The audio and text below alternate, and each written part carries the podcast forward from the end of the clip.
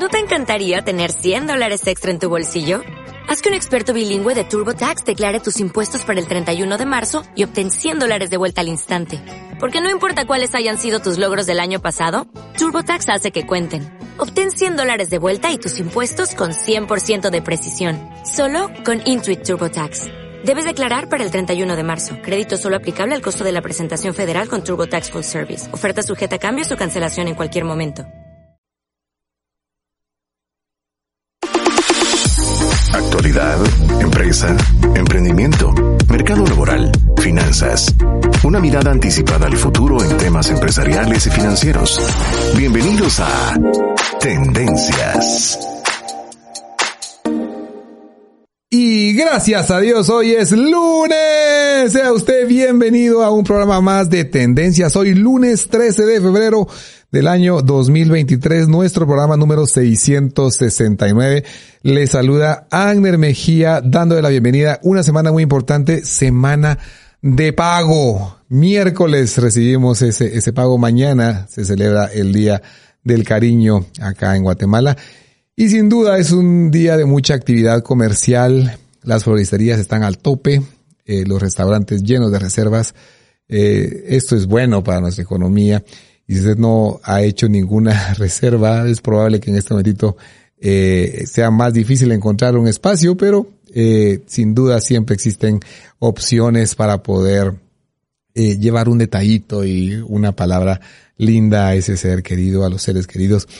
Bienvenido entonces a este su programa de tendencias. Quiero dejarle a continuación con este segmento de Gracias a Dios. Hoy es lunes, inspirado en un libro, un librazo de Craig Rochelle que se llama Gana la batalla en tu mente, que mmm, platicamos con libros a domicilio y esperamos que lo tengan pronto acá en el teléfono de libros a domicilio donde también usted compra los libros de Vaya con Dios. Y también lo he sugerido para que lo leamos en Vaya con Dios porque es un lindo, lindo libro que desafía a pelear esa batalla con valentía. Así es que le dejo a continuación este contenido. Arranca la semana con sabiduría y energía. Gracias a Dios, hoy es lunes. En el excelente libro de Craig Rochelle titulado Gana la batalla de tu mente, se nos recomienda una práctica que el autor llama bondad colateral. ¿Has escuchado el término daño colateral? Se refiere a los efectos no deseados o no intencionados de hacer una actividad. Pues bien, la bondad colateral es lo contrario. Se refiere a las cosas buenas que ni siquiera habías pensado o contemplado como resultado de una acción que estás tomando. Si buscas lo malo, encontrarás lo malo. Si buscas cosas para criticar, siempre encontrarás algo que criticar. Pero por otro lado, si buscas la bondad de Dios, la encontrarás. Comenzarás a ver sus huellas y su favor. Cuando prestes atención a cómo Dios está trabajando, también te hallarás viendo lo bueno en las personas. Esta práctica cambiará tus relaciones. Tu actitud será transformada y la actitud correcta precederá a las acciones correctas encontramos lo que estamos buscando y nos reestructuramos al buscar la bondad de Dios. Los lunes son importantes porque preestructuramos nuestra actitud ante lo que nos vamos a enfrentar en la semana. Escogemos de forma proactiva que seremos valientes, que enfrentaremos lo que nos venga y que tomaremos buenas decisiones. Con la ayuda de Dios podemos elegir el marco a través del cual caminaremos en esta semana si te vas a enfrentar a una semana ocupada, en lugar de quejarte de lo difícil que puede ser, preestructúralo diciendo, hoy voy a experimentar la bondad de Dios. Él me da todo lo que necesito para lo que me ha llamado a hacer. En lugar de un día tenso y ocupado, voy a tener un día positivo, productivo y lleno de buenas decisiones. Recuerda, ciertamente el bien y la misericordia de Dios te perseguirán todos los días de tu vida. Eso está en Salmos 23, 6. Así es de que iniciamos una nueva semana para adelante. Gracias a Dios. Hoy es lunes. Arranca la semana con sabiduría y energía. Gracias a Dios. Hoy es lunes para adelante, para adelante, así como nosotros podemos pensar las cosas malas, los daños que pueden surgir de algo malo que sucedió, también hay bondad colateral cuando nosotros nos enfocamos en las cosas buenas que surgen alrededor de algo que estamos haciendo bien cuando vemos las cosas de una manera distinta. Eh, bondad colateral, lindo concepto, le animo a que lo tenga presente, bondad colateral, cómo se desbordan cosas buenas de, como consecuencia de estar buscando siempre lo bueno, pero así como cada vez que buscamos algo en qué desconfiar, siempre encontraremos cosas, de igual manera cada vez que nosotros buscamos cosas en qué confiar, encontraremos también muchas, muchas cosas. Así de que, eh, bondad colateral. Le dejo a continuación, invitamos a Yulisa Sánchez con la cápsula de tendencias del mercado laboral. El día de hoy nos viene a hablar acerca del ROI estratégico de recursos humanos en las organizaciones. Es un concepto sumamente interesante. Bienvenida, Yulisa. Aprendamos sobre las tendencias que están transformando y evolucionando el mercado laboral a nivel mundial.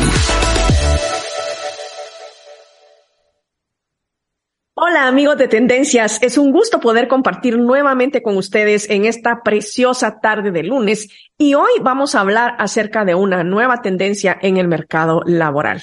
Si bien es cierto que esta tendencia que les voy a compartir ya viene gestándose desde hace bastantes años en compañías grandes internacionales, en compañías medianas y, en organizaciones pequeñas, pues es más reciente eh, el momento en el que el rol de recursos humanos ha venido cambiando y ha sido más que todo en los últimos años. Sin embargo, hay algunas organizaciones donde todavía se mantiene el rol anterior. ¿Y a qué me refiero?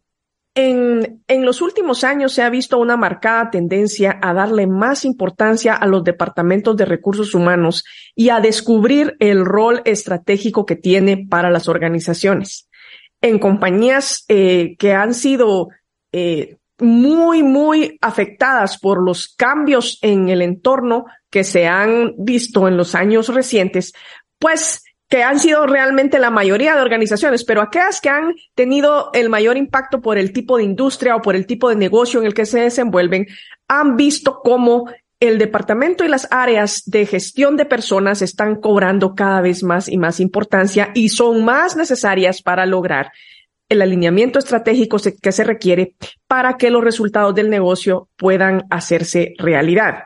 Esto ha sido cierto todo el tiempo. Sin embargo, en el pasado, el rol de recursos humanos era un rol mucho más transaccional, mucho más operativo que se basaba solamente en contratar, bueno, reclutar, contratar, eh, asegurarse que la gente estuviera eh, pagada a tiempo y luego los procesos que tenían que ver con la desvinculación de personas. Y básicamente ese era un modelo netamente operativo en donde el rol era básicamente transaccional y no había nada de la función estratégica de recursos humanos hacia el negocio. Sin embargo, esto, esto está cambiando y cada vez vemos que las organizaciones le están dando mucha más importancia al rol estratégico de recursos humanos y de hecho ya ni siquiera en muchas organizaciones se llama recursos humanos, ahora se conoce como gestión de personas, gestión del talento, desarrollo humano, porque describe mejor lo que verdaderamente las áreas de gestión de personas hacen en una organización. Entonces, cuando hablamos del rol estratégico de eh, gestión de personas o de recursos humanos, ¿a qué me refiero? Bueno, el rol estratégico tiene que ver con agregar valor al negocio. Hay estudios estadísticos que demuestran que si el área de gestión de personas o de gestión del talento, como se llama ahora, suele eh, tener verdaderamente un rol estratégico, son responsables del 25% de los resultados del negocio, de hasta el 25% cuando este rol se ejecuta eh, de la manera correcta y se asume de la manera correcta. Entonces, cuando hablamos del rol estratégico de eh, recursos humanos, ¿a qué nos referimos? Bueno, a que recursos humanos tiene dos cosas fundamentales en que enfocarse para generar realmente valor a la organización. El primero es ser agente de cambio. Ese es el primer rol fundamental de las áreas de, de función, de la función, perdón, de recursos humanos. Y la segunda es desarrollar capacidades organizacionales. Por supuesto que de ahí se derivan muchas otras, como eh, posicionar la cultura, asegurarse que el liderazgo que se ejerza esté alineado con los comportamientos eh, de cultura que son los que van a permitir eh, ayudar a conseguir los resultados del negocio, eh, manejar otros temas que tienen que ver con bienestar de colaboradores. En fin, hay un montón de funciones que hay que hacer, pero los principales detonadores del rol estratégico de la función de recursos humanos son que sea gestor del cambio y que desarrolle capacidades organizacionales en una organización.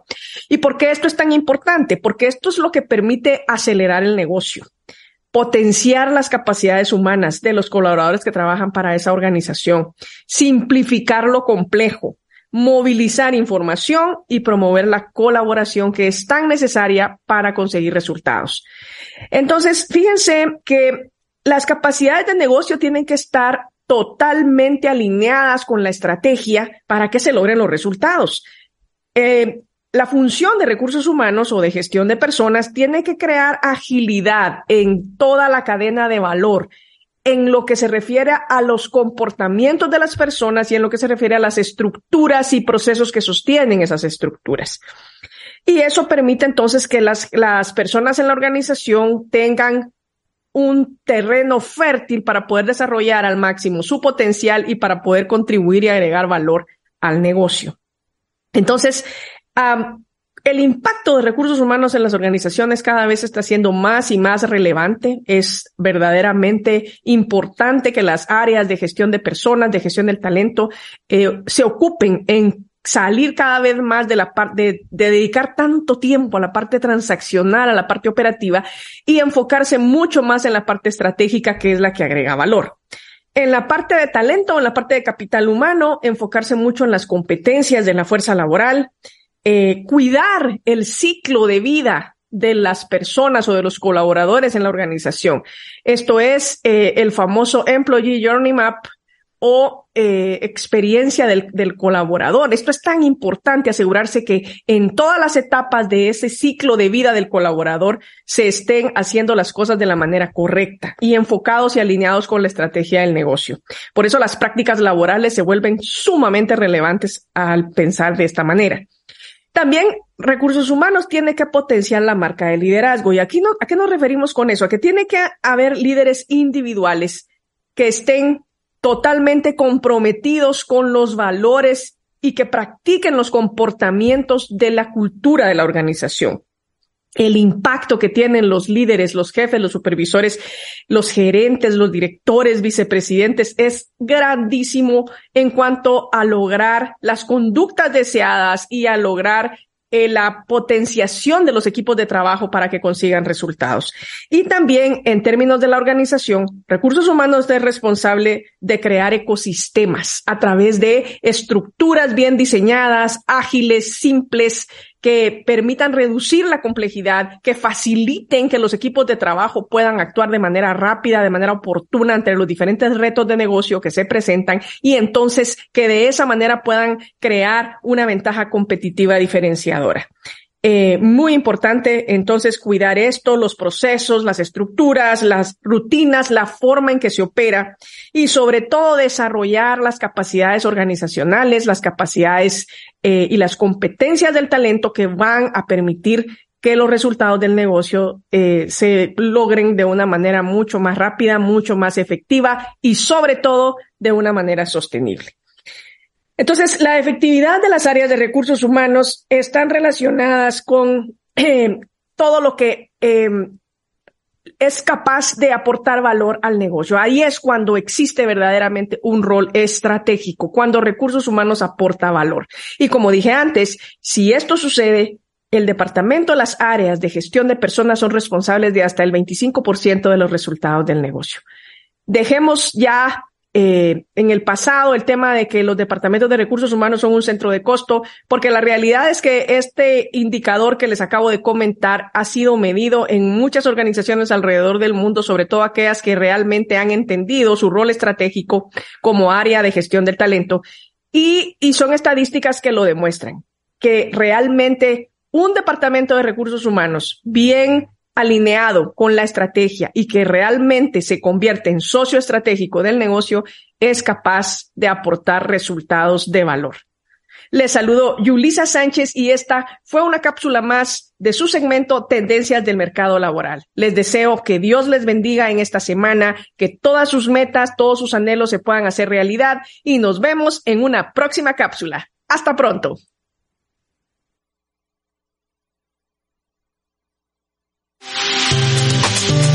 Estamos disfrutando de una mirada anticipada al futuro en temas empresariales y de negocios. Todo en Tendencias Podcast Live.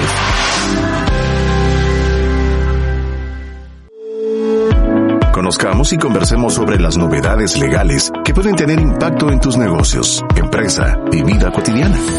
Despacho Legal. Y gracias a Dios, hoy es lunes. Sean bienvenidos al segmento de Despacho Legal con Ginny Castillo y con Luis Fernando Aguilar, a quien ya también tenemos conectado. Bienvenida Ginny, bienvenido Luis Fernando. Hola Aner, muchas gracias. Hola Luis Fer, ¿cómo estás? Hola mis queridos y estimados amigos de Tendencia, qué bueno verte Aner, qué bueno verte Ginny. Estoy aquí dispuestos a compartir nuevamente este contenido que pues, hemos preparado para nuestra audiencia el día de hoy. Hace poco nos eh, platicábamos o nos comunicábamos con Ginny acerca de lo que el IX había sacado como una nueva reglamentación de que se tenía que tributar a partir de un trabajador y si esto también afectaba a los socios y también a, a los participantes de la junta directiva. Y eso generó un par de aclaraciones posteriormente. Pónganos en contexto, Ginny. Sí, bueno, hemos visto a un Instituto Guatemalteco de Seguridad Social, de aquí en adelante X, muy activo en los últimos meses. Hemos visto cambios desde que reconocieron el empleo parcial para poder eh, participar en las cuotas bajo este esquema, aunque también ha traído sus, sus bemoles, sus inconsistencias y algunas notas aclaratorias que de hecho a la fecha siguen pendientes de ser ejecutadas por parte del Seguro Social, pero no se quedaron en, en esa fase, Anel, sino que los vemos bastante activos y ahora sacan un nuevo eh, acuerdo por parte de la Junta Directiva del IX, donde nuevamente nos mueven el piso al sector empresarial, porque parten de una premisa esencial, y esa es la derogatoria del acuerdo 1123, que era un acuerdo que recitaba todas las reglas, documentos y requisitos necesarios para que un patrono se inscribiera en el Seguro Social. Y la regla primaria era a partir de tres empleados te tienes que inscribir. Al derrogar este acuerdo y publican el nuevo, que ha sido publicado el 16 de enero de este año, vigente desde el 17 de enero, y nos dicen, como está derogado, tú a partir de un empleado tienes que afiliarte al Seguro Social y tienes que contribuir con el fin de solidaridad que inspira el régimen de seguridad social. Entonces ha sido todo, pues, la verdad es que una lluvia de consultas, porque eh, han llegado a mis oídos consultas como, pero bueno, yo soy pequeño contribuyente, ¿por qué me tengo que, ah, afiliar? Eh, y si yo soy profesional, pero el hecho de ser profesional no necesariamente significa que no seas patrono, me tengo que afiliar también. Entonces vienen otro montón de preguntas que hoy vamos a discutir con mayor eh, amplitud, pero partamos sobre la base. A partir de un empleado, tengo que estar inscrito. Y esa es la primera premisa que este nuevo acuerdo nos trae a luz. ¿Qué piensas, Luis Fernando, de esta de esta nueva reglamentación? Pues, pues concuerdo con, con Ginny en el sentido que han existido muchos cambios que básicamente la intención del IX es ampliar la, la base de patronal, ¿verdad? Y que se cumpla con el tema de la seguridad social. Entonces encontramos que hoy por hoy, de conformidad con lo que establece este nuevo acuerdo, que es el 1529, ¿verdad? Eh, establece lo que mencionaba Ginny, que en el caso de que existe un patrono con un trabajador, este trabajador tiene que ser inscrito al Instituto Guatemalteco de Seguridad Social. Y ojo acá, que anteriormente le correspondía únicamente la potestad de la inscripción al patrono, pero con esta reforma, inclusive el trabajador puede hacer la solicitud de inscripción ante el Instituto Guatemalteco de Seguridad Social media vez pruebe la relación laboral. Entonces puede ir con su contrato laboral y decir, yo necesito que me inscriban, por ejemplo. Entonces son pequeños cambios que estamos viendo de lo que sucedía años anteriores y lo nuevo que tenemos ahora. Entonces, para agregarle un poquito a esta gama de aristas que estamos viendo, Ana. Muy bien, ¿qué dudas surgen, Ginny? Bueno, la primera es, ¿soy pequeño contribuyente o tengo un régimen tributario simplificado. ¿Esto influye en, en que tengo que estar inscrito? La respuesta es no. ¿Influye en la cuota que yo entero al Seguro Social? Tampoco. Las cuotas son únicas, sin importar el tipo de empresa, el tipo de sector o cuántos empleados tengo. El patrono siempre va a recaudar el mismo porcentaje y pagar su proporción al mismo porcentaje. ¿Cuáles son esos porcentajes si los queremos recordar ahora que ya tenemos más, más público afiliado al Seguro Social? 10.67 es la cuota patronal y un 4.83 lo que yo eh, retengo del salario de los trabajadores. Pero resulta ser, Aner, que el X también es un centro recaudador, llamémosle así, de dos cuotas adicionales que también las empresas están afectas. Y esa es la cuota del IRTRA y la cuota del INTECAP.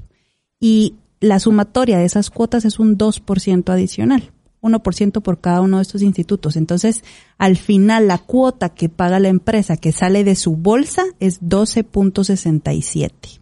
No cambia con este acuerdo, no hay ningún impacto económico en esa, en esa cuota. Ok. ¿Qué otra, ¿Qué otra duda tenemos, Luis Fernando, que valdría la pena o recomendación a nuestros oyentes?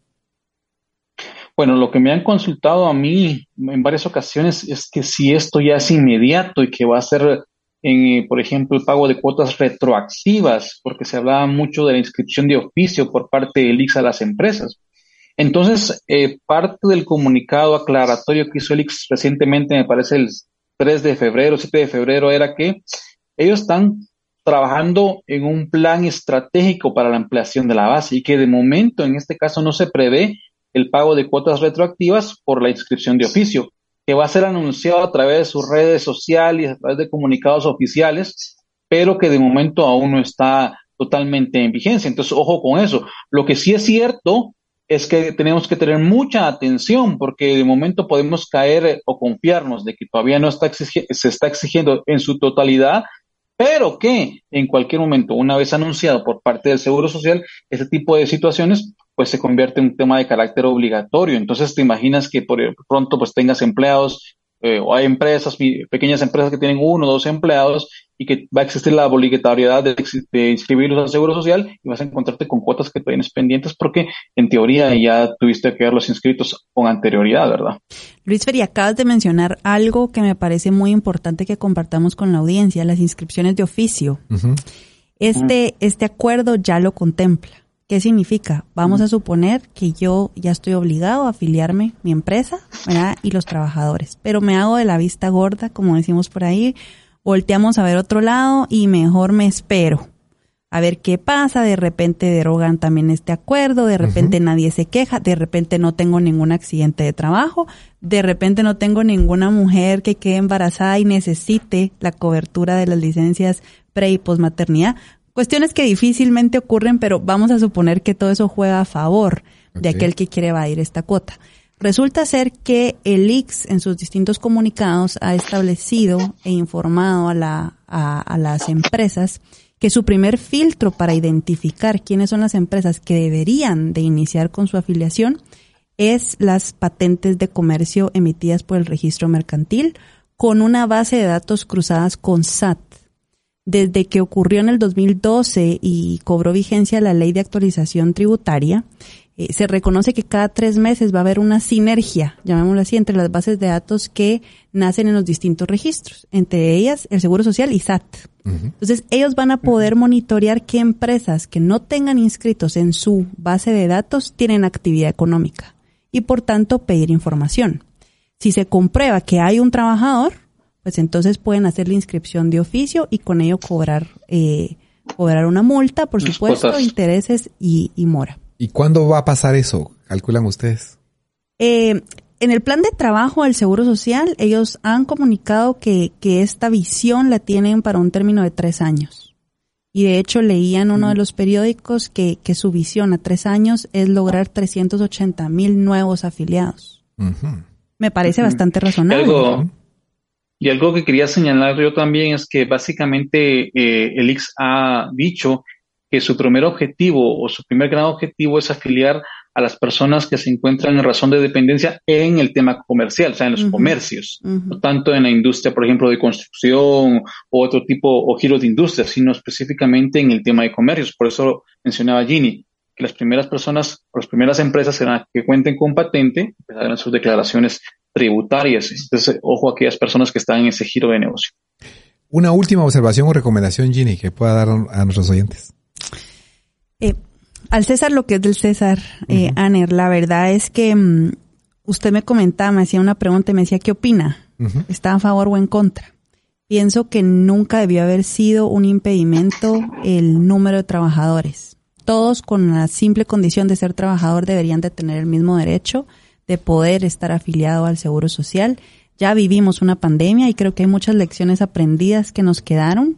Entre ellas que hay veces un costo financiero como lo es la cuota del Seguro Social, que si la comparamos con otros países es bastante baja, eh, nos puede ahorrar muchos problemas, muchos accidentes de trabajo que podrían llevar a la quiebra a una compañía, muchas indemnizaciones, y es una manera también de retribuir y garantizarle a nuestros empleados que tengan su derecho a jubilación y las licencias que, que pueden pagar el Seguro Social sin que eso implique un impacto a largo plazo para las compañías. Excelente. Luis Fernando Aguilar, conclusión o recomendación final. Pues bueno, sí, bueno, yo diría que básicamente en este caso las empresas pequeñas y medianas empresas tienen que reflexionar sobre su margen de utilidad y su competitividad, porque realmente pues es, todo es algo que se debe de cumplir y cuando hablamos de costos-beneficios, el tema del seguro social obviamente te ayuda en el tema laboral, en el tema, digamos, administrativo, sin embargo, impacta también tus costos. Entonces, empresas tienen que verificar su margen de ganancia, su margen de utilidad. Y no quiero entrar mucho otra vez en, en, contexto de eso, sin embargo, lo que quiero decir, lo que quiero resaltar el día de hoy, es que creamos como empresarios como, como emprendedores, que si tenemos la bendición de Dios, también podemos salir adelante y cumplir con lo que eh, la, el IX en este caso nos está pidiendo. Excelente. Muchísimas gracias Luis Fernando Aguilar y muchas gracias Jenny Castillo por esta, este contenido, estas recomendaciones y estaremos pendientes a ver qué pasa, ¿verdad? Porque sin duda va a seguir dando que hablar en los siguientes meses. Claro que sí, Ana. Gracias por la invitación. Hacemos una pausa y regresamos con nuestro segmento central. Eh, socios con signos de interrogación. ¿Agrego socios a mi negocio?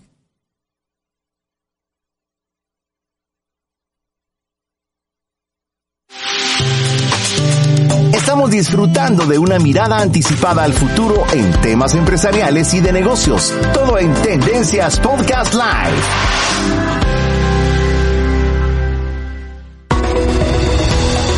Aprendamos con diferentes expertos sobre temas de actualidad en La Entrevista. Y gracias a Dios, hoy es lunes. Estamos en nuestro segmento central del programa número 668 de Tendencias, 669 de Tendencias, lunes 13 de febrero. José Conte está a mi izquierda y Sergio Herrarte a mi derecha. Ginny Castillo también está con nosotros acá. Habemos cuatro personas en cabina para poder conversar de un tema que tiene que ver con socios. ¿Agrego socios a mi emprendimiento o no agrego socios? José Conte, bienvenido. Gracias, Aner, y encantado de estar acá en Tendencias acompañado de Ginny y Sergio. Don Sergio.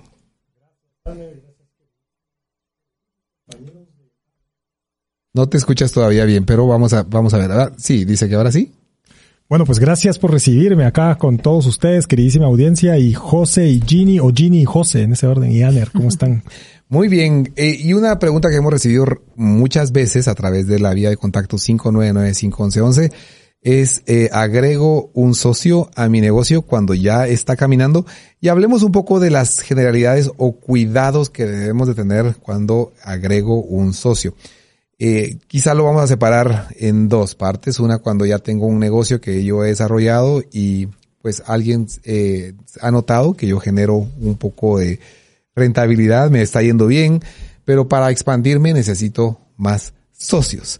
Eh, ¿Qué cuidados deberíamos tener? Y ahí eh, abro el micrófono para que todos por favor comenten, empezando por las damas. Ginny. Gracias, Aner. Bueno, yo creo que hay que, hay que definir primero por qué necesito un socio. Y hay que diferenciar si lo que necesito es un inversionista, un prestamista o un socio. Y cuál va a ser el valor que el socio que estoy buscando me debería de generar. Mm. Hay veces que queremos evitar la gestión de solicitar un préstamo o queremos evitar tal vez por desconocimiento de no meterme en un área que no controlo, buscar un inversionista. Entonces lo más frecuente de pensar es necesito un socio. Y le damos la calidad a una persona que no tiene interés genuino en nuestra, en nuestro proyecto, que no tiene compatibilidad con nuestra visión del negocio, que tampoco me va a aportar ideas nuevas ni talento, porque no es esa su destreza, tal vez tendrá otros para otras industrias o sectores e igual le damos los mismos beneficios que, que yo, que tal vez vengo trabajando en mi proyecto desde hace muchos años. Y pienso que es muy sencillo solamente cederle un título de acción. ¿Qué pasa cuando ya ese título de acción le da derechos legales en una esfera donde ya no es tan eh, discutible qué puede hacer esta persona en mi proyecto, sino ya le tengo que dar una participación de voz y voto en cada una de las tomas de decisiones? Entonces creo que, que todo debe de, diferenciarse desde un inicio. ¿Qué estoy buscando y para qué? Y con eso ya aterrizado es más fácil adoptar la figura idónea del proyecto. Excelente. Ve, ve qué recomendación eh, más importante en relación a por qué. Porque quiero agregar a una persona, sea socio o sea capitalista, inversionista o bien eh, un préstamo, a lo mejor es lo que necesito, pero vamos, vamos a ir por partes. José, ¿con qué recomendaciones, qué cuidado deberíamos tener en este caso? Bueno, ahí creo que va a depender mucho también de, dos situaciones. Si soy alguien que está empezando una idea de negocio mm. o si es un negocio que ya está caminando. digamos, este tema a algunas personas les ha tocado enfrentarlo muchas veces y si alguien en la audiencia está hoy como con esa gran incertidumbre ah, en, el, en uno de los últimos empleos que yo tuve por 2009, más o menos 2008, y que por primera vez me enfrenté a esta situación. Eh, recuerdo con mucho cariño un jefe que tuvo, que tuve, y él me dijo, mira, te recomiendo leer este libro, que, es del libro negro del emprendedor de Fernando Trías de Best, profesor del Instituto La Empresa. Entonces, eh, yo leí el libro y comentaba acá fuera, eh, fuera de, los micrófonos hace un momento que, que, siempre que en la vida me ha tocado volver a tomar esa decisión, yo leo este libro, porque realmente el libro aporta muchos consejos en esa línea y lo primero que explica es que un socio es un recurso y que las empresas o el empresario tiene que analizar cuál va a ser la manera más estratégica de integrar este recurso dentro del negocio. Y en el libro hace justamente una alusión a que si yo quiero tener socios porque necesito dinero, pues entonces va a ser mejor que me acerque me acerque un banco o si mi empresa pues no es no tiene acceso a crédito financiero, pues instrumentos como el Revenue Based Financing o capital de riesgo o Business Angels. Digamos, hay muchas maneras de obtener capital en la actualidad. Dos, si yo quiero tener un socio porque no puedo con todo, pues realmente lo mejor es contratar a colaboradores y hoy pues hay distintos esquemas eh, hay modalidades ya híbridas, incluso un tipo de profesionales independientes que les llamamos freelance. Entonces, digamos, hay, hay maneras y no eh, jalar a, un socio. Luego, si yo estoy pensando en tener socios porque hay un área que no domino en la empresa, pues la puedo subcontratar a, a través de servicios terceros. Si quiero tener un socio porque necesito eh, compartir con alguien esa experiencia, tengo miedo, me siento muy estresado, contrato a un mentor, contrato a un coach, contrato a un asesor, o si estoy pensando en tener un socio porque no, no me siento preparado, eh, lo que se recomienda es eh, hacer actividades que nos hagan más resilientes, deportes, maratones, eh, formar una familia, etcétera, para, digamos que vencer eso, esos miedos, porque al final son, digamos que, inseguridades. Y qué es lo que ocurre que cuando hablamos de tener socios, algo que, que, no vemos es como, como un matrimonio, que las decisiones tienen que ser consensuadas. Y si en, a lo largo del desarrollo del negocio los momentos vitales de los socios van cambiando, pues esto es lo que hace que muchas veces al final los negocios no puedan crecer y alcanzar todo el potencial que podrían tener. Ah, en la página de Facebook de Tendencias he colocado el libro, el libro negro del emprendedor, gestión del conocimiento. Eh, como la recomendación que nos da José Cont para más información acerca de este tema. Pero, ¿qué más le dirías a nuestro oyente, Sergio Arrarte? Wow, eh, interesante libro que menciona José Cont de mi alma mater, allá. Eh, pero bueno, el punto es que, mire, yo pienso que si no tiene la personalidad o si no tenemos la personalidad para tener socios, también es complicado. Hay gente que yo he conocido que tiene socios y maneja tan bien el tema de socios que es casi un arte. Y hay gente que yo conozco y me identifico mucho como ellos. A mí me cuesta tener socios, por ejemplo. Eh, ¿Por qué? Porque me gusta tomar decisiones solo, porque me siento, soy bastante independiente, etcétera, etcétera. Pero yo preparé una pequeña lista, muy rápida, se la voy a leer, de algunas ventajas de que es de eh, eh, ventajas para tener socios. Y quiero leer dos. A ver. Compartir el capital y los costos es la clásica, ¿verdad? Según un estudio en Stanford, tener un socio de negocios puede ayudar a reducir los costos. Ampliación de recursos, contactos y experiencia. Y a mí me pareció esto bien interesante. Contactos. En, en, en países como el nuestro, tener contactos nos puede recortar esa curva dolorosa de vender algo. A veces, depende del producto pero y del mercado, etcétera. Pero sí me he dado cuenta que hay veces que necesitamos a alguien que ya esté en la industria, que conozca la industria, que sepa la industria y pueda llevarnos ahí. La otra es mejor toma decisiones con nuevas perspectivas. Hay gente que nos puede traer nuevas perspectivas a la mesa. O sea, un financiero en el equipo como socio puede ser que nos ayude si nosotros no somos financieros, por ejemplo, y que la característica sea de socio. Carga de trabajo compartida. Esa me parece interesante porque José dio varias soluciones para eso, pero puede ser que no sé, en algún momento necesite a alguien o alguien se haya ganado el puesto de socio porque trabaja a mi lado y un colaborador se ganó ese puesto de socio. Desventajas, dificultades para tomar decisiones, entre una o dos más personas es difícil y pueden haber desacuerdos y la responsabilidad es compartida y aquí me quiero quedar con este y aquí termino. Si el socio comete un crimen, también es mi crimen. Eh, algo que yo no había tomado nunca en cuenta hasta que leí esto. O sea, si alguien hace algo malo en la empresa y es mi socio, es problema de la empresa y usted es parte de la empresa. Entonces son unas de las cosas que leí que quería compartir con ustedes. Y voy, antes de preguntarle a Ginny que cómo podemos protegernos en una sociedad, eh, José Conte, has tenido varias oportunidades en las que te han, han aparecido personas que han querido ser tus socios. Ah, algunas, un par de experiencias en, en esa línea. Y definitivamente, digamos, eh, en principio, eh, tener socios, yo creo que si es alguien que cumple los criterios que mencionaba Sergio, por ejemplo, alguien que nos va a sumar, su red de contactos, un know-how sumamente especializado, un expertise que de verdad eh, nos tome años alcanzar, definitivamente un socio va a sumar. El, problema es, digamos, los motivos equivocados de tener un socio, que muchas veces son por inseguridades propias, por miedo o por creer que no vamos a tener la capacidad de obtener esos recursos de otras vías.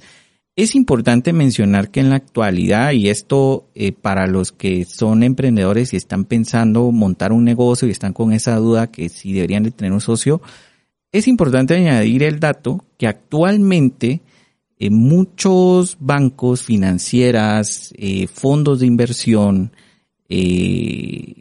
ángeles inversionistas, dentro de sus tesis incorporan invertir solo en proyectos que tienen más de un socio.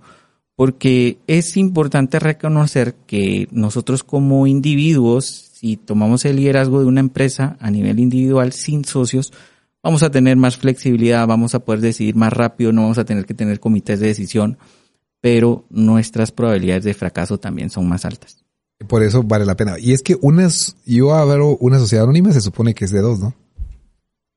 Así es. Solo las sociedades de emprendimiento se pueden que sean unipersonales. Ah, ok. Que es una figura que ya se utiliza en Guatemala. Ya. ¿Qué recomendaciones daría si quisiéramos involucrar a, un socio? Tener las reglas de, del juego claras, Saner. Y eso se puede lograr de muchas maneras. Desde la modificación a los estatutos sociales de mi sociedad, si es que es una persona jurídica, hasta un acuerdo de accionistas, si es que de verdad lo quiero como un accionista y no como un inversionista, un prestamista. Em, hasta identificar cuáles son los roles y todo eso firmarlo la memoria en una conversación sobre la mesa eh, se pierde en el tiempo. Y lo mejor es poder tener un recurso donde podamos ir y decir, no, no, no, a ver, la premisa de, de, de, tu adherencia al proyecto era este, no se está cumpliendo, porque también un socio no necesariamente va a ser por siempre. Puede ser que en el curso del tiempo no haya la suficiente sinergia y querramos eh, partir cobijas y, y ahí tiene que decir que aportó con qué premisas, si se cumplieron o no, para que nos den discusiones más saludables al momento de terminar una relación. De los casos que hemos escuchado acá eh, a través de la vía de comunicación 599-511, eh, yo soy el que puso la cara ante una institución financiera para poder sacar el dinero. Eh, la otra persona no, eh, básicamente tenía los contactos y demás. Sin embargo, la cosa no caminó y entonces ahora soy yo el responsable delante del banco porque el crédito fue más bien una... Un una- crédito personal. Un crédito personal. Eh, ¿Qué recomendaciones le daríamos a, a- a nuestros oyentes en relación a estos temas? Uy, complicadísimo. Y si eso es así, definitivamente no. Bueno, no hay vía de salida, pero ajá. frente al banco es, es complicado. No voy a decir que es imposible porque requeriría una comunicación donde se transparenta la relación al banco y el banco también cierto nivel de flexibilidad que sí lo he visto. Ujú. Sí he visto casos donde acuden al banco y dicen, esta es la situación, yo ya no tengo capacidad financiera individual. Necesitamos migrar el préstamo a una empresa o a una sociedad donde tengo un respaldo solidario con otros, otros socios y por supuesto es un perfil financiero más atractivo para un banco, siempre y cuando esté ese respaldo, pero van a pedir por supuesto fiadores y otro tipo de garantías. Si todos están en una misma lead, eso se consigue.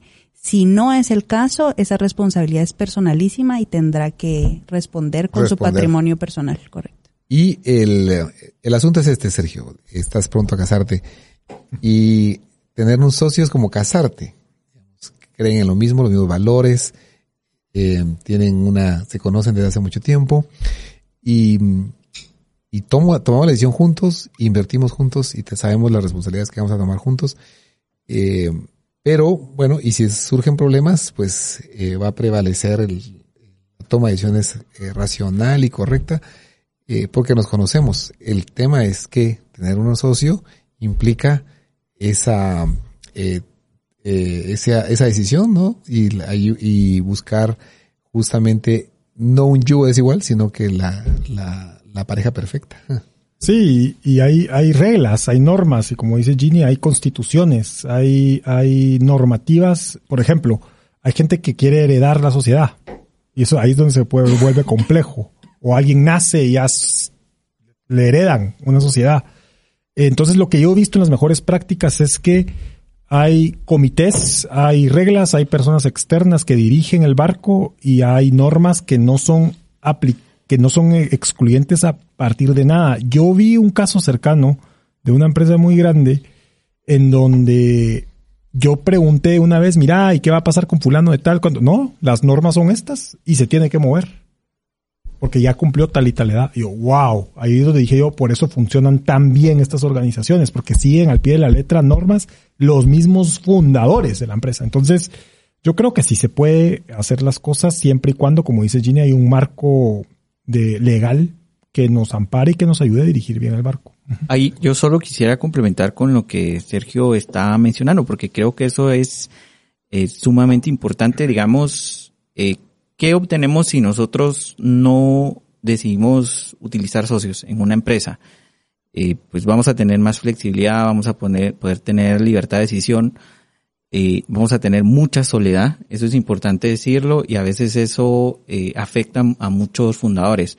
Y seguramente cualquier persona en una posición de liderazgo le ha pasado eso. Él viene y llega al, al área de, de donde los equipos están almorzando y, y las personas como que ya se quedan calladas. Vino el jefe. Entonces, eh, y, el jefe, quien, o el socio, el dueño, que tiene muchas presiones, pues digamos, de alguna manera necesita también con quien compartir eso. Bueno, entonces uno dice, voy a tener socios. Entonces, ¿qué es lo importante si decidimos tener socios? En primer lugar, tener claro cuáles van a ser nuestros motivos de separación. O sea, hay que entender que un negocio posiblemente no va a ser para toda la vida, no vamos a querer estar ahí toda la vida, en el futuro vamos a querer quizá estar haciendo otras cosas.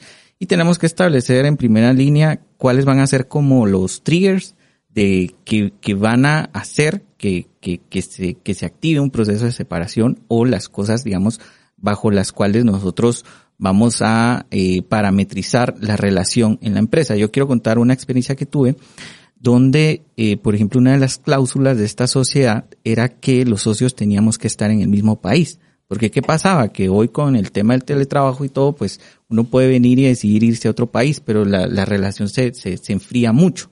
Entonces, eh, le ha pasado a mucha gente en Guatemala que, tienen, son tres, cuatro socios, viene uno de ellos, le sale una oportunidad a irse a otro país eh, y sigue siendo socio de un porcentaje importante de la empresa, empresas que están creciendo y aportando mucho, entonces los socios que se quedan como que eso se sienten frustrados y dicen cómo esta persona está capitalizando todo y no está trabajando, está fuera del país, pero no se, no se parametriz, parametrizó en la constitución de la empresa o en los acuerdos. Entonces, eh, esta experiencia que yo tuve, yo fui el que me fui de, de, en este caso me fui de México, era, era una sociedad en México, y eh, acepté la condición que eh, parte del acuerdo era que si uno de los socios se iba, eh, automáticamente perdía las acciones y entonces, digamos, en ese caso... Eh, las perdía, ni siquiera te las compraba. Las, sí, uno, uno las cedía a la sociedad para que la sociedad las pudiera capitalizar de alguna manera. Entonces, eh, eso es importante porque tarde o temprano van a llegar como que esos momentos donde los objetivos de vida, donde las prioridades, donde las necesidades van a cambiar. Y si desde un inicio nosotros ya tenemos eso claro, va a ser mucho más fácil esos procesos, incluso uno con estos socios, eh, esas han sido otras experiencias positivas, eh, he tenido algunas relaciones de negocio con personas, hemos sido socios y en futuras oportunidades volvemos a compartir ese rol porque ya nos conocemos, digamos un socio es como un matrimonio, es como una persona con la que usted viaja en su vehículo horas y horas y uno se llega a conocer a profundidad. Entonces, si uno encuentra ese buen socio, ese aliado, eh, pues claro que va a sumar muchísimo a nuestro negocio, porque nosotros entendemos que eh, no todos, no a todos Dios nos dio los mismos talentos. Entonces, sin duda, si encontramos a alguien que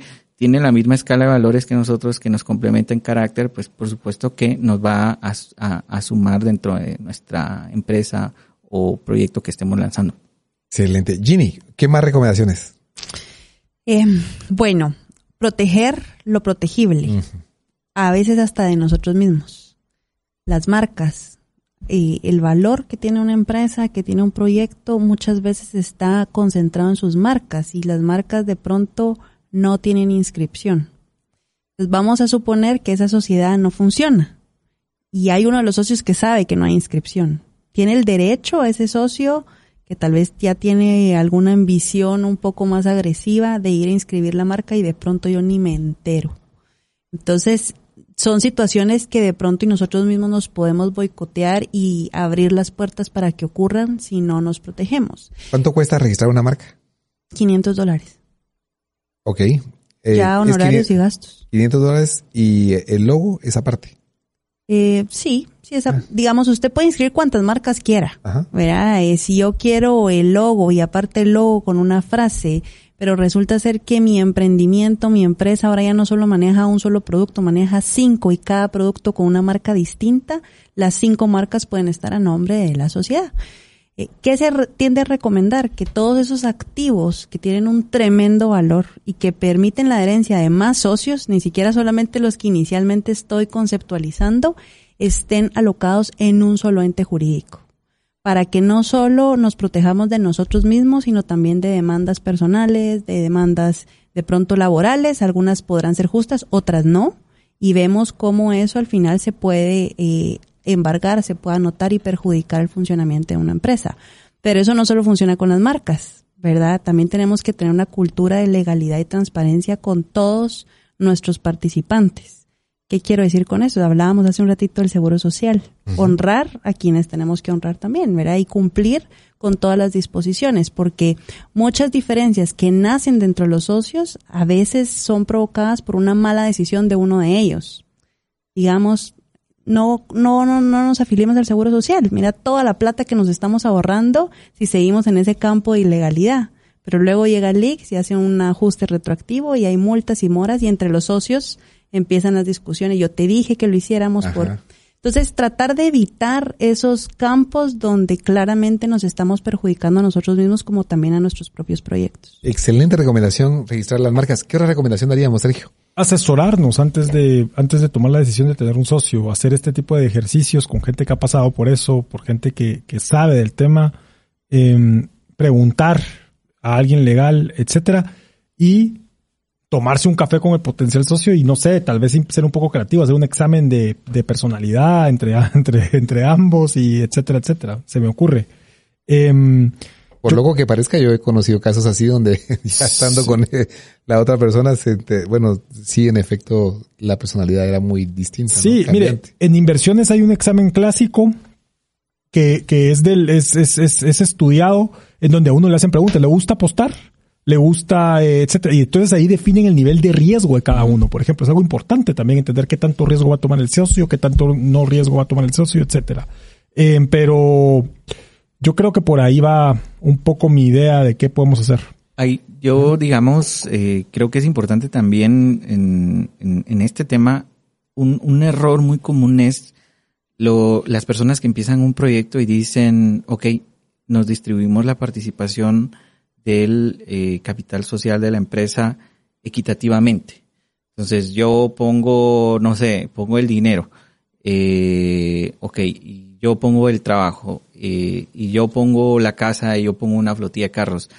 Realmente sí tenemos que ser muy sabios en esa asignación y pues un principio que mencionaban aquí hace un momento era al César lo que es de César y a Dios lo que es de Dios. Entonces en una sociedad eh, en un inicio siempre hay que cuantificar cuál es el aporte real de cada socio y en función de eso hacer la distribución, porque si no justamente pasan como esas eh, diferencias que luego viene que justamente el socio que aportó menos fue el que metió en problemas a toda la sociedad. Y entonces causa eh, eh, dificultades, causa ahí roces, brechas que luego al final eh, esas luchas entre socios lo que al final termina dañando es todo el trabajo de que la empresa venía desarrollando. Y, y esas situaciones desde un inicio si uno las sabe plantear y uno sabe cuantificar cuál va a ser el aporte e incluso cómo va a ser eh, la adquisición de capital de la empresa. Hay un, hay un concepto que se llama vesting, que es, digamos, si yo soy una empresa tecnológica y sí o sí necesito un experto en, en, en Java y no sé qué tecnología, va a ser mi socio. Y él va a tener el 10%, pero eso no quiere decir que al día siguiente que él entre a la empresa va a tener esa participación accionaria.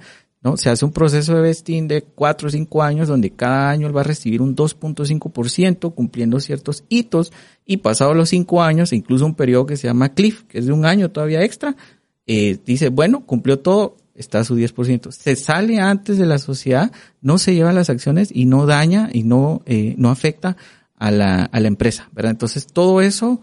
eh, Eso da para Sergio un decía, programa solo, fíjate. Sí. como Sergio decía, está muy bueno. eh, Buenísimo. eh, es eh, hay que asesorarse porque uno tristemente viene y se emociona, conoce a alguien que le cae bien, se toma el café y dice, este va a ser mi socio y toma, aquí está tu título. Y que si uno no sabe que la persona tenía un plan de irse a otro lugar, de dedicarse a otra cosa y, y pues ya tiene las acciones. No, hay maneras, digamos, donde se va entregando poco a poco, cumpliendo ciertos hitos. Eso está en este libro, ¿no? Y eh, no, ese es como Ah. otro otro proceso. Ese es otro libro. Y José, acabas de decir algo muy importante porque tu recomendación es evitar marcos de obviedad. No presumamos que esta persona va a seguir haciendo lo mismo siempre y que siempre va a tener la misma disposición. No presumamos que lo que yo he puesto en plata hoy es el equitativo a lo que esta persona va a trabajar para este proyecto. Porque de pronto iba a requerir mucho más trabajo de parte de él y yo voy a asumir que por el hecho de yo haber desembolsado efectivo es lo suficiente. Y esa, y, y caer en esos marcos de obviedad son los que generalmente nos provocan conflicto. Y, y ahora que mencionas todo el tema de vesting, ahora hay muchas herramientas de, para hacer socios. Comentábamos contigo no hace mucho también el KISS, famoso KISS, eh, ahora vesting, que deberíamos de ser un, un programa Solo solo, de de, ese tipo de... ¿Y qué es Kiss? El grupo Es- australiano. Eso es un tema. Esa es una forma de convertir acciones, ¿verdad? Es, es como dar cupones provisionales que se convierten finalmente en acciones y se cumplen ciertos, ciertos Requisitos. hitos también, correcto. Eh, Sergio, la última pregunta, nos queda un par de minutos solo. Eh, es un emprendimiento que va bien, sin embargo, si hago una valoración, hablando de los tipos de valoraciones, la más famosa es el EBITDA, ¿verdad? Es entender cuánto está produciendo la, eh, de ganancias y lo multiplico por un factor, pero es tan incipiente, pero su probabilidad de futuro es tan grande si le metemos dinero, eh, ¿cómo cuantificar para poder darle a la otra persona una porción de este paquete? Mire, pues ahí yo lo que aquí le cambiaría la pregunta. y diría a las personas que les están ofreciendo una sociedad. Por ejemplo, me están invitando a mí a ser socio, me tengo que hacer la pregunta, tal vez lo que necesita esta persona es que yo le preste dinero. Y uno no se hace esa pregunta a veces también como accionista. Em, entonces, no sé cómo cuantificarlo. Hay factores, como usted dice, que, que, son eh, patrón. Uno los puede sacar. Hay páginas de internet, eh, la Universidad de Nueva York del patrón, etcétera. Es, es una metodología que existe, está comprobada, etcétera. Pero también no necesariamente yo tengo que participar en una empresa. Puede ser que lo que más me convenga sea, aquí está la plata, me pagas con cierta tasa de interés a tal porcentaje. Lo que sí le recomiendo es que no lo haga a título personal, habla abra una sociedad antes de hacerlo, porque sé casos de casos que hacen eso y pasan cosas. Pero el punto es que, em, no sé, Aner, no sé cómo cuantificarlo, pero sí buscaría la figura de donde, donde tal vez me adapto a ese riesgo y, pues tengo que pagar una tasa de interés por ese riesgo a algún posible eh, prestamista. Ahí, ahí o... Adelante, No, decía ahorita que, que, que, Sergio nos decía, no, pero viéndolo al revés, ¿qué pasa si hago la pregunta al revés? A mí me quieren hacer parte. También hay que pensar y hay que cuestionarse si tengo a alguien interesado en darme plata e invertir en mi sociedad, yo tengo que estar seguro que ese dinero sea ilícito. El lavado de dinero hoy en día es algo bastante frecuente y puede contaminar por completo al proyecto, a su persona, a su familia y cualquier riqueza que puedan originar producto de ese dinero puede ser sujeto de extinción de dominio. Parece mentira, pero no, es real, solo por no poder justificar el origen de los fondos. Entonces, también hay que cuestionarse si el exceso de voluntad en darme plata realmente está justificado con el perfil financiero de la persona que quiere invertir. Interesante. ¿Y la última? Eh, digamos, siguiendo en la línea de lo que Ginny comenta, eh, a veces los emprendedores, empresarios, se ven, digamos, creen que la única salida de, hacer para hacer crecer el negocio es tener un socio que expone a riesgos como lo que mencionaba Ginny, que de dónde vienen los fondos. Pero es importante que los empresarios sepan que existen métodos alternativos de financiamiento. Un método eh, súper útil para negocios en la actualidad es lo que se llama RBF, lo pueden buscar como Revenue Based Financing. Es un tipo de crédito especial que reciben las empresas donde en función de mi ritmo de ventas y ganancias yo voy pagando. Entonces, si tuve un, último trimestre muy bajo de 2022, eh, incluso puedo tener un tiempo de gracia, no pago ese trimestre. Y el otro, donde sí tengo un trimestre alto, entonces ahí pago la deuda. Existen en primer lugar esos instrumentos de financiación. Eh, eso es una manera, digamos, de evitar tener que buscar socios si el reto que tenemos es en la parte de eh, el tema financiero. Y dos, que actualmente hay una tendencia a nivel mundial por los temas de optimización de, de cadenas de producción, etcétera, etcétera, donde se está dando mucha eh, adquisición de empresas y no es tanto incluso por el capital que, que ese negocio que una empresa grande obtiene al comprar un pequeño, no, es el talento. Como hay una crisis de talento, las empresas grandes están comprando empresas pequeñas para abastecerse de buen talento. Y esas oportunidades son muy buenas si alguien en la audiencia la tiene, porque este tipo de compradores estratégicos está dispuesto incluso a pagar un buen precio muchas veces por retener y mantener estimulado a ese talento. ¿verdad? Excelente. José con Ginny Castillo, gracias por acompañarnos en este segmento. Vamos a hacer un corte y regresamos con más contenido donde hablamos acerca del libro Tendencia.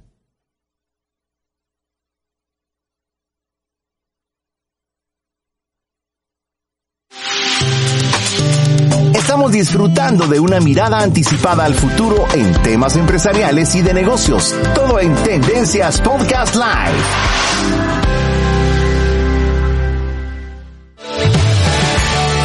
Qué es tan fácil caer en los malos hábitos y tan complicado seguir los buenos? En Tendencias comentamos acerca del libro de James Clear, Hábitos Atómicos.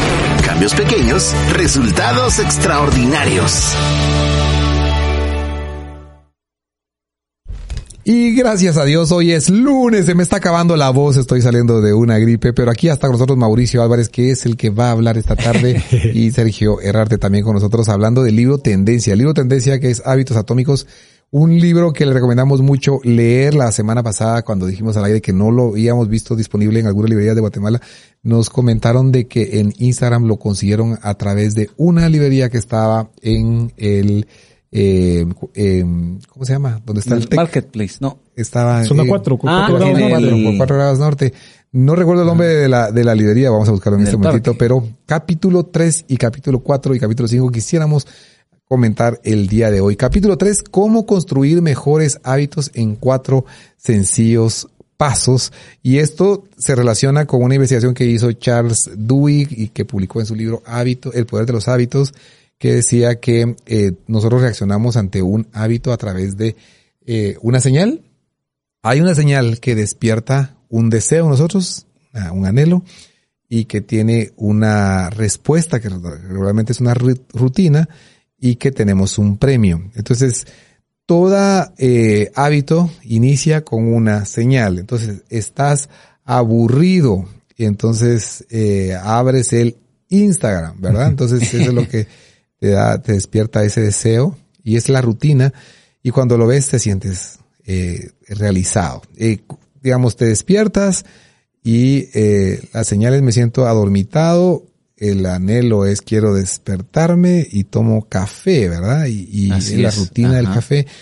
Y así todas las, los hábitos empiezan por una señal. Y aquí hay una clave eh, que para mí fue eh, lo que me cambió la vida cuando leí ese libro de Charles Duhigg era póngale atención al momento que aparece la señal. Dependiendo si la señal le lleva, eh, digamos, yo recuerdo en mi época de adolescencia, de adolescencia, no, de, de universitario, que después de almorzar, un cigarro era así como, eh, era, era, como una cosa eh, tan, era, era, la sensación.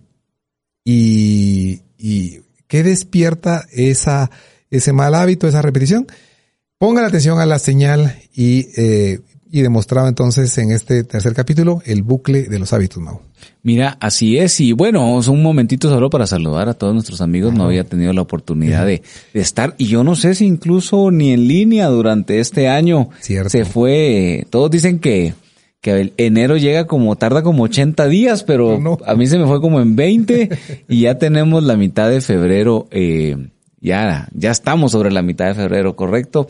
Así que un saludo a todos nuestros amigos que nos acompañan siempre los lunes y muy agradecido siempre por sus comentarios. Eh, mira, este libro está buenísimo, Ajá. me encantó cómo lo iniciaron la semana pasada ahí con Edgar, eh, porque realmente sí, cu cuando lo leía hace algún tiempo, el, me gusta mucho cómo la creación de hábitos, cómo, cómo unís el tener un hábito con tu identidad y eso cómo te ayuda a generar mejores hábitos. Sí, cuando lo, cuando lo, cuando lo relacionas con tu identidad, porque realmente sí, cuando, cuando lo pensás así, por ejemplo, quiero ser una persona saludable, quiero ser un deportista, eh, quiero ser un músico, o sea, cómo se comportan estas personas y eso me ayuda como a definir cómo, qué, cómo debe ser mi comportamiento y qué hábitos debo de generar. Entonces, bueno, primero, como explicaban ustedes la semana pasada, generamos o buscamos esa identidad más que solo una meta o un resultado, ¿verdad? Y ahora, bueno, ¿cómo generar esos hábitos? Ahí es donde es lo que, un poquito lo que da lo que te referías, ponerle aten atención a la señal. Hay una señal que es lo que me indica si, eh, cuál es el siguiente paso, que se relaciona con un antojo, sí, con un deseo. Y bueno, ¿qué es lo que deseo? Como decís, bueno, me la señal, me, me despierto, puedo seguir durmiendo, o, ah, qué rico, un cafecito, diría la mayoría de gente, porque perdónenme, perdónenme, no yo no café. tomo café. Pero, eh, entonces, a eso, a ese, a ese deseo le tenemos una respuesta, ¿correcto? Así es. Y luego viene una acción, ¿sí? Que es lo que nos empieza a generar ese círculo de, de crear los hábitos ese bucle que se repite. Y Ajá. tenemos también en línea a Rodolfo José Pérez. Bienvenido, ah, bienvenido, Rodolfo. ¿Estás con nosotros? Rodolfo, ¿nos escuchas? Ah, ok. Tenemos problema de acá de internet, dice. Pero eh, no sé si nos escuchas. Si no, nos interrumpes acá. Sergio, bucle del hábito. El, les, les, leo algunos ejemplos que aparecen ahí en, en el libro. El teléfono vibra con un nuevo mensaje de texto. Tu anhelo quiere saber el contenido del mensaje. Te pican las manos de la curiosidad Ajá, saber sí. qué es. agarras tu teléfono y lees el texto, la recompensa satisfaces tu deseo, ¿verdad? Pero el tema es que agarrar inmediatamente el teléfono se asocia con el teléfono vibrando. Eh, otro problema, estás respondiendo correos electrónicos, pero empiezas a sentirte estresado por el trabajo, quieres una distracción. Eh, digamos, una, un mal hábito, ¿verdad? Te empiezas a morder las uñas y mm, satisface tu eh, antojo de reducir el estrés. Y entonces morderse las uñas se asocia con responder los correos electrónicos.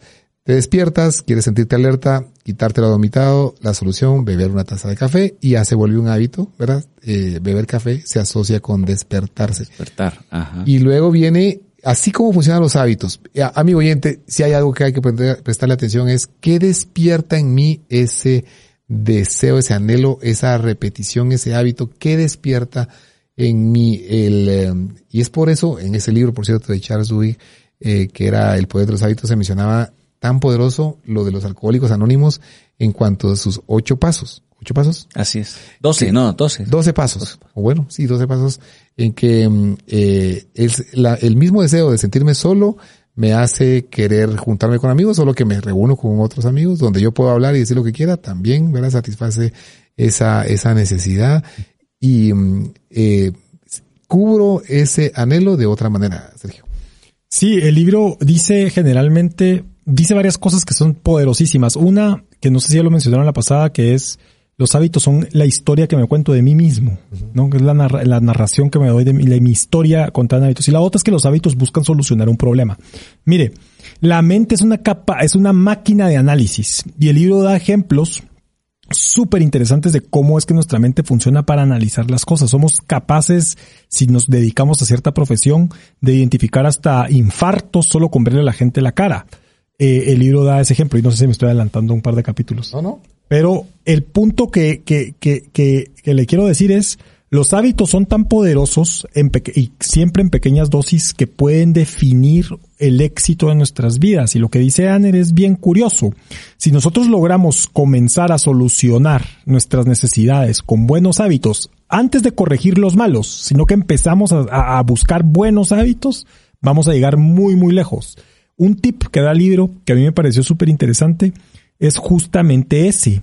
Como no se enfoque tanto en corregir eso que tiene malo, sino que empieza a construir buenos hábitos. Y eso lo va a ayudar a que sin darse cuenta, cuando venga a sentir, esos buenos hábitos ya sustituyan ese, esos hábitos malos, ¿verdad? Que tenemos ahí. Por ejemplo, em, trabajar con la identidad también es un tema bien interesante. Ah, ese es un temazo que, bueno, lo platicamos la semana pasada en relación a la identidad, que es la base fundamental para cambiar un para hábito. generar los hábitos. Pero escuche esto, amigo oyente, las cuatro leyes del cambio de comportamiento. Ya mencionamos las cuatro que son el bucle del hábito. Pero escuche esto, las cuatro leyes del cambio de comportamiento son, la primera ley, señal. Hazlo obvio, magnifica la señal. La segunda ley, el anhelo, hazlo atractivo. La tercera ley, respuesta, hazlo fácil. Y la cuarta ley, la recompensa. date un premio, hazle, hazlo satisfactorio. Pero tenemos a Rodolfo Pérez. Rodolfo Pérez, cuéntanos de las cuatro leyes de cambio de comportamiento. ¿Qué te parece? Hola, espero que me escuchen. Muy bien. Eh, un gusto estar con ustedes nuevamente. Eh, sí, definitivamente el, el, la verdad que, que el bucle, como dicen, del hábito el deseo el, eh, o la señal, el deseo, eh, la respuesta, la recompensa. Al final son ciclos y lo que el libro habla de un ejemplo que arranca ese capítulo con un ejemplo de unos gatos que meten a un proceso para poder eh, captar un premio, digamos, y habla de que la primera, la primera parte de generar un hábito es prueba y error. Entonces, Obviamente que mientras más se va evolucionando el proceso, uno va viendo eh, cuál es la respuesta hacia una recompensa positiva o negativa, porque hay, recompensa negativa, ¿no? Entonces, cuando uno pasa por el, ese dulce sabor de esa victoria pequeña, uno quiere repetirla, ¿verdad? Y no la recompensa negativa, ¿verdad? Entonces, eh, el poder generar esos ciclos intencionalmente, en un inicio uno se sienta frustrado porque va a estar probando, pero a medida que lo va se va especializando, va a ir disfrutando del proceso y, disfrutando la recompensa. me, me llamó mucho la atención esa parte de, de que la primera parte es prueba y error, ese el chance, ese la oportunidad de probar.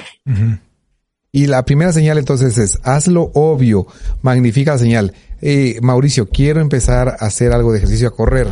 ¿Cómo magnifico la señal? Hazlo obvio. El libro hablaba de que eh, después de llegar a la casa, dejo ahí los zapatos a la vista. Así es, y dejo, y me hago lo posible por facilitarme las cosas para hacerlo. Dejo el, por ejemplo, dejo el maletín listo, dejo el, traje listo, lo dejo en el carro. Eh, o sea, busco la forma de que esté ahí presente, que lo tenga enfrente y que pueda eh, yo bus tenerlo cerca y accesible para poder iniciar con la actividad. Hazlo atractivo es el siguiente, es decir, que me llame la atención. Para algunos puede ser ir a un gimnasio, para algunos puede ser alguna área verde, pero que sea algo que te llame la atención, que parezca Que sea algo que nos guste, que podamos disfrutar y que sabemos que nos va a traer ese beneficio o va, nos va a traer ese, nos va, nos va a complacer ese deseo de que, del cual estamos viendo la señal. La tercera ley, la, la hazlo fácil y que para algunos que están escuchándonos y que tienen que lidiar mucho con el tráfico es pasar en este momentito a hacer ejercicio a algún lugar que esté cerca de su oficina para que cuando ya salgan ya esté liberado un poco más el tráfico. Y hazlo satisfactorio de tal manera que te premies el haber eh, conseguido algún desarrollo en esto, pero empieza con magnificar la señal, hacerlo atractivo, hacerlo fácil y hacerlo satisfactorio. Las cuatro leyes del cambio para romper un mal hábito es todo lo contrario. La señal la tengo que hacer invisible, eh, lo tengo que hacer poco atractivo, lo tengo que hacer difícil y lo tengo que hacer insatisfactoria. Pero ¿qué podría ser un mal hábito? Podría Por ejemplo, fumar. Ajá. Entonces escondete los cigarros, ponerlos lejos de donde estén de donde estés, que cueste, que, ala, no me gusta subir gras y están hasta arriba en el closet, hasta ahí tengo que subir y sacar la cajeta. O sea, la idea es buscar, o por ejemplo, las, eh, los dulces, las galletas, que es en mi caso de un mal hábito de comer tanta galleta. Eh, entonces, cuando ponemos esas tareas difíciles, o va, por ejemplo, miren, otro tema con el que yo sufro, este, mm, las chucherías, ¿sí? Eh, entonces, lo que yo he hecho para romper ese hábito es no comprarlas. Entonces, cuando tengo muchas, muchas ganas, tengo que ir hasta un supermercado o hasta una tienda para comprar. Y normalmente yo soy una persona que no maneja mucho efectivo. Entonces, tengo que buscar el efectivo. Entonces, eh, trato cuando estoy en el súper de no llevarlo de una vez porque sé que que me voy a, que lo, que voy a facilitarlo. De esta manera he ido rompiendo ese hábito de no comer ese tipo de ese tipo de comida que no me conviene, por ejemplo, ¿verdad? La comida chatarra. Ve qué interesante, eh, Sergio, el hacerlo eh, insatisfactorio, hacerlo difícil, hacerlo poco atractivo. El, em, y nosotros podemos identificar los malos hábitos. Eh, el capítulo 4 habla cabalmente del hombre que no se veía bien. Hablaba de que empieza la historia con una, una mujer que había sido paramédico que va a la casa de su suegro y ve a su suegro, le dice, no te miras bien, no, tampoco le dice, eh, no, pero de verdad te ves. de Jerez le dijo en inglés. y le dijo, mira, eh, deberías ir a verte porque está, algo te va a pasar y lo convence y se va a hacer un chequeo y se da cuenta que está pronto a un ataque al corazón. ¿Cómo se identificó, cómo identificó esto con solo verlo así? Y fue, eh, ya eh, desarrolló esa habilidad después de tanta repetición hay muchas personas eh, que evalúan obras de arte y que ya tienen el ojo para poder saber qué es eh, una falsificación y demás, pero eh, aquí el capítulo se centra en recomendarnos un tablero de hábitos, hacer un tablero de todos los hábitos que hacemos todos los días. Sí, recomienda hacer como un recuento de hábitos. ¿Qué hago cuando me levanto? Yo dije, cuando yo leí esa parte, dije, no, puede ser otro libro que manda a hacer listas. es una de las cosas que yo, yo nunca las hago, me confieso aquí frente a todos, nunca, si usted escucha que hablamos de hacer, nunca lo hago. Esta vez creo que va a ser la excepción. Eh, ¿Por qué? Porque es bien curioso lo que uno hace inconscientemente y que ya es un hábito. El libro da varios ejemplos. Por ejemplo, valga la redundancia. Por ejemplo, uno, eh, come, ¿qué come en el almuerzo? ¿Verdad? Me como una dona después de, de almorzar. Y toda la vida lo he hecho. Yo no lo hago podría, pero no lo hago. Me como una dona después de almorzar. eh, veo tele inmediatamente y no leo un libro, por ejemplo, pero ya lo hago tan inconsciente y no me doy cuenta de cuánto tiempo de mi vida puede ser que esté ocupando en otra cosa a la que yo realmente quiero. Entonces, el recuento, el dashboard de, de hábitos es algo bien importante, bien, bien importante. Y ahí me voy a quedar porque tengo muchas ganas de decir lo que viene, pero estoy seguro que Ana ya tiene preparada la frase para la que viene. a ver. Solo, ah, Rodolfo, hablar? Sí, Rodolfo, contanos, Rodolfo. Sí, no, me llamó mucho la atención la parte del listado y, y, sí, yo estoy del equipo de Sergio, ¿no? Pero, pero sí me llamó mucho la atención y el poder indicar, porque él, él sugiere, cuando hagas el listado, eh, cuando, eh, eh indica que es positivo o ah, favorable, que es negativo o desfavorable, o que, que ni te suma ni te, ni nada. Pero también hace una salvedad de que, eh, para algunos algunas cosas son positivas o favorables y para otros no. Va a depender mucho de las prioridades, del momento en que uno está viviendo. Entonces, eh, si uno quiere desarrollar buenos hábitos alimenticios, ¿no? Entonces, digamos, me levanto y como, qué sé yo, ensalada, ¿no? O a mediodía, en vez de pedir un, mi, pollo frito, pollo, pido ensaladas y mi pollo, pollo, pollo eh, cocido. digamos, cocido a la brasa, ¿no?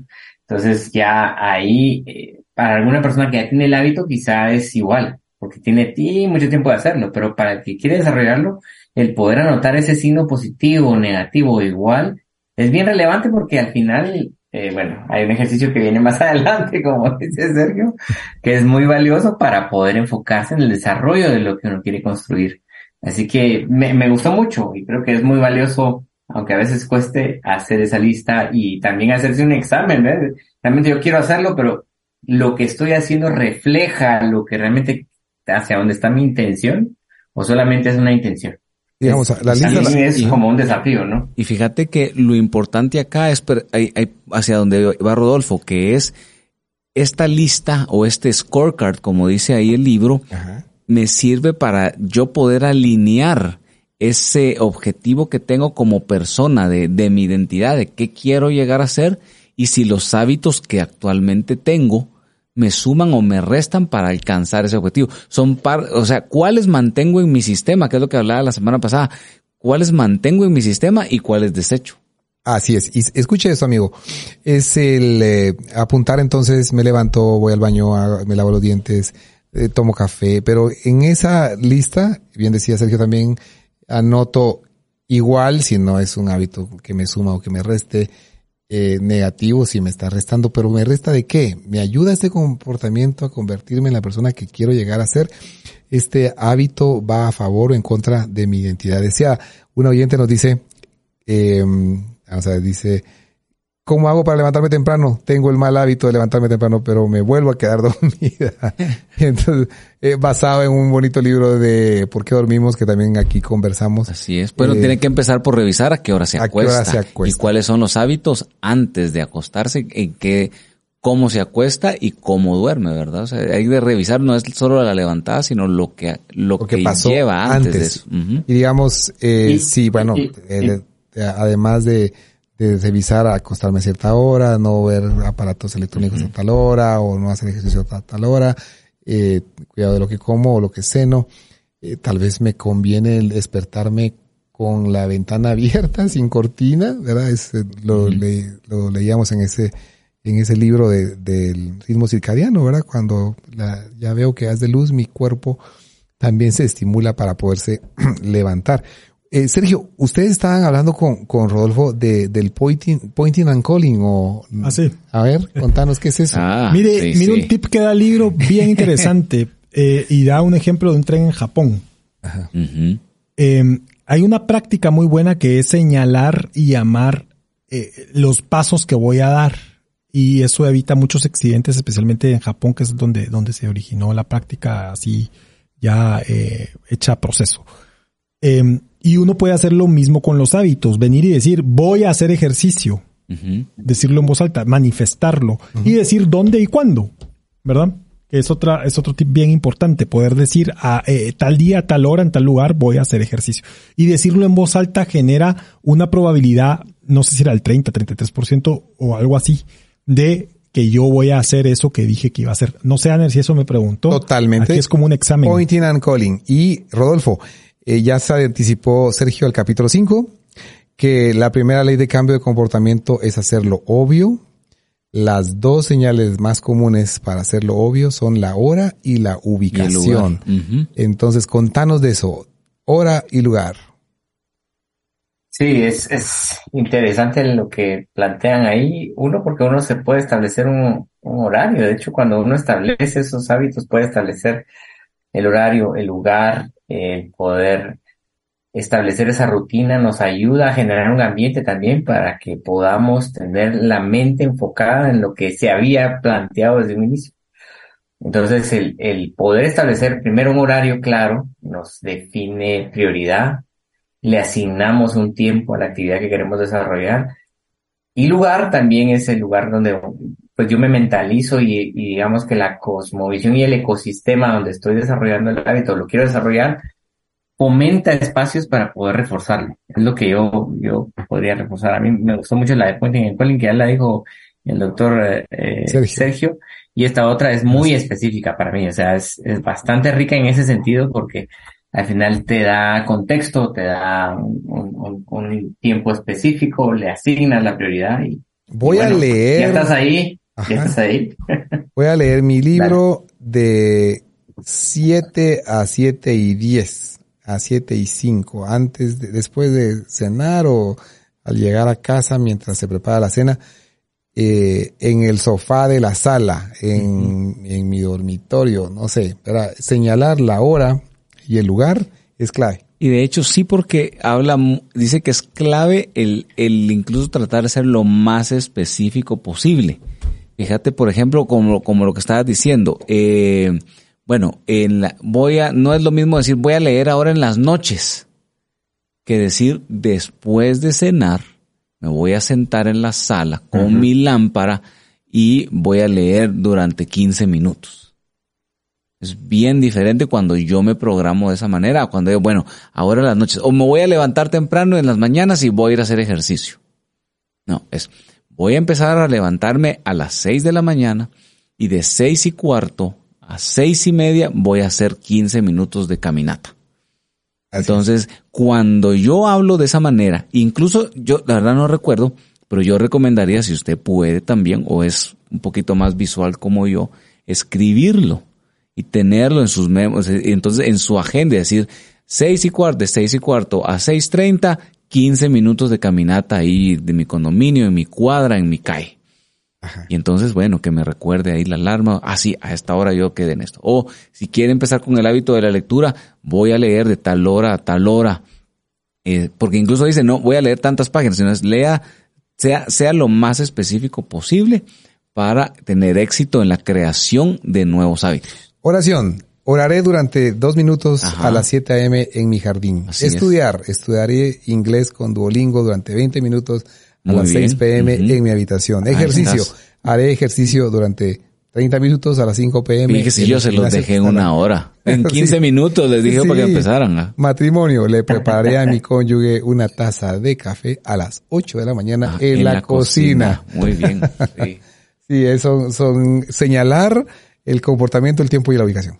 Sí, todo esto va sumando al final del día. Es una suma que y él, él, al principio del libro da el ejemplo, ¿verdad? Usted no va a ver que adelgazó haciendo un día seis horas de ejercicio. Usted va a ver que adelgazó haciendo durante un buen periodo de tiempo ejercicio a raíz de sus hábitos. Y recuérdese de algo, de su identidad. El objetivo de los hábitos no es el hábito en sí mismo. El objetivo de los hábitos es convertirnos en la persona que queremos ser. Y eso es algo bien poderoso porque uno se puede preguntar, ¿Qué haría el Sergio de mañana? ¿Qué haría el Sergio que me imagino? ¿Qué haría el Rodolfo, el, el Aner, el, Mauricio que me imagino? Eh, pues yo creo que es algo muy, muy bonito para decirse a uno mismo, para comenzarse a contar uno la historia que fue escrita para uno y no la que uno mismo se arruinó y, rompió el libro y tiró, pero no, ahí sigue la historia escrita donde nadie la puede romper. Entonces uno puede llegar a reconstruir eso con, con la ayuda de Dios, por supuesto, pero... Recomendación final, Rodolfo. Eh, tomando un poquito lo que estamos hablando, lo que me gusta es que clasifica esos hábitos. Habla de matrimonio, de oración, de meditación, de ejercicio. Entonces, ser intencionales en definir tiempo y lugar para cada uno de esos buckets y no dejarlo tan suelto, ¿verdad? Algo muy expresional, sino bien específico creo que nos ayuda mucho a darle estructura a nuestro día y a, a veces vamos a cumplir, otros vamos a fallar, pero nos da estructura y nos permite ser intencionales en la construcción del hábito. Muy bien. Mauricio, ¿alguna conclusión final? Sí, empiece, empiece con poco, como decían la semana pasada, en los capítulos anteriores, en la mejora del 1%. No, de verdad que me quedó duda con la fórmula para hacer sí, hay que revisarla, pero va. Independientemente de eso, no espere a tener las acciones perfectas o el plan de ejercicio perfecto o el libro perfecto para leer. No, empiece con una página, empiece con esos 15 minutos, empiece como dice ahí, una taza de café para su esposa o su esposo a, es, a tal hora. O sea, cosas, esos pequeños detalles que pueden hacer grandes diferencias. Excelente, Mauricio. ¿Conclusión final? Conclusión final es esa, el interés compuesto, él da la fórmula de interés, compuesto, en, el libro. Bueno, el, el, es eso, sumemos poco a poco y lo que el uno se le suma otro uno ya es dos, al dos se le suma uno es tres y así sucesivamente. Entonces, yo creo que sí pesa mucho, el libro es muy bonito, se lo recomendamos a oyentes para que lo puedan compartir con nosotros. Así es, y no nos dio tiempo para terminar el capítulo 5, la próxima semana vamos a hablar del efecto Diderot y del apilamiento, eh, apilamiento mm. de hábitos, ¿verdad? Que sería la traducción, que sería algo eh, que es otra clave para poder sumar nuevos hábitos en función de un buen hábito que ya esté desarrollando. Pero le dejamos por acá. Gracias por habernos acompañado. Gracias Rodrigo García en los controles. Mauricio eh, Álvarez, Sergio Rarte, Rodolfo Pérez y Ángel Mejía. Nos despedimos de usted. Gracias a Dios. Hoy es lunes. Bendecimos su semana. Gracias. Hasta luego. Tendencias es una producción de Ilumina FM. Conoce más visitando ilumina.fm.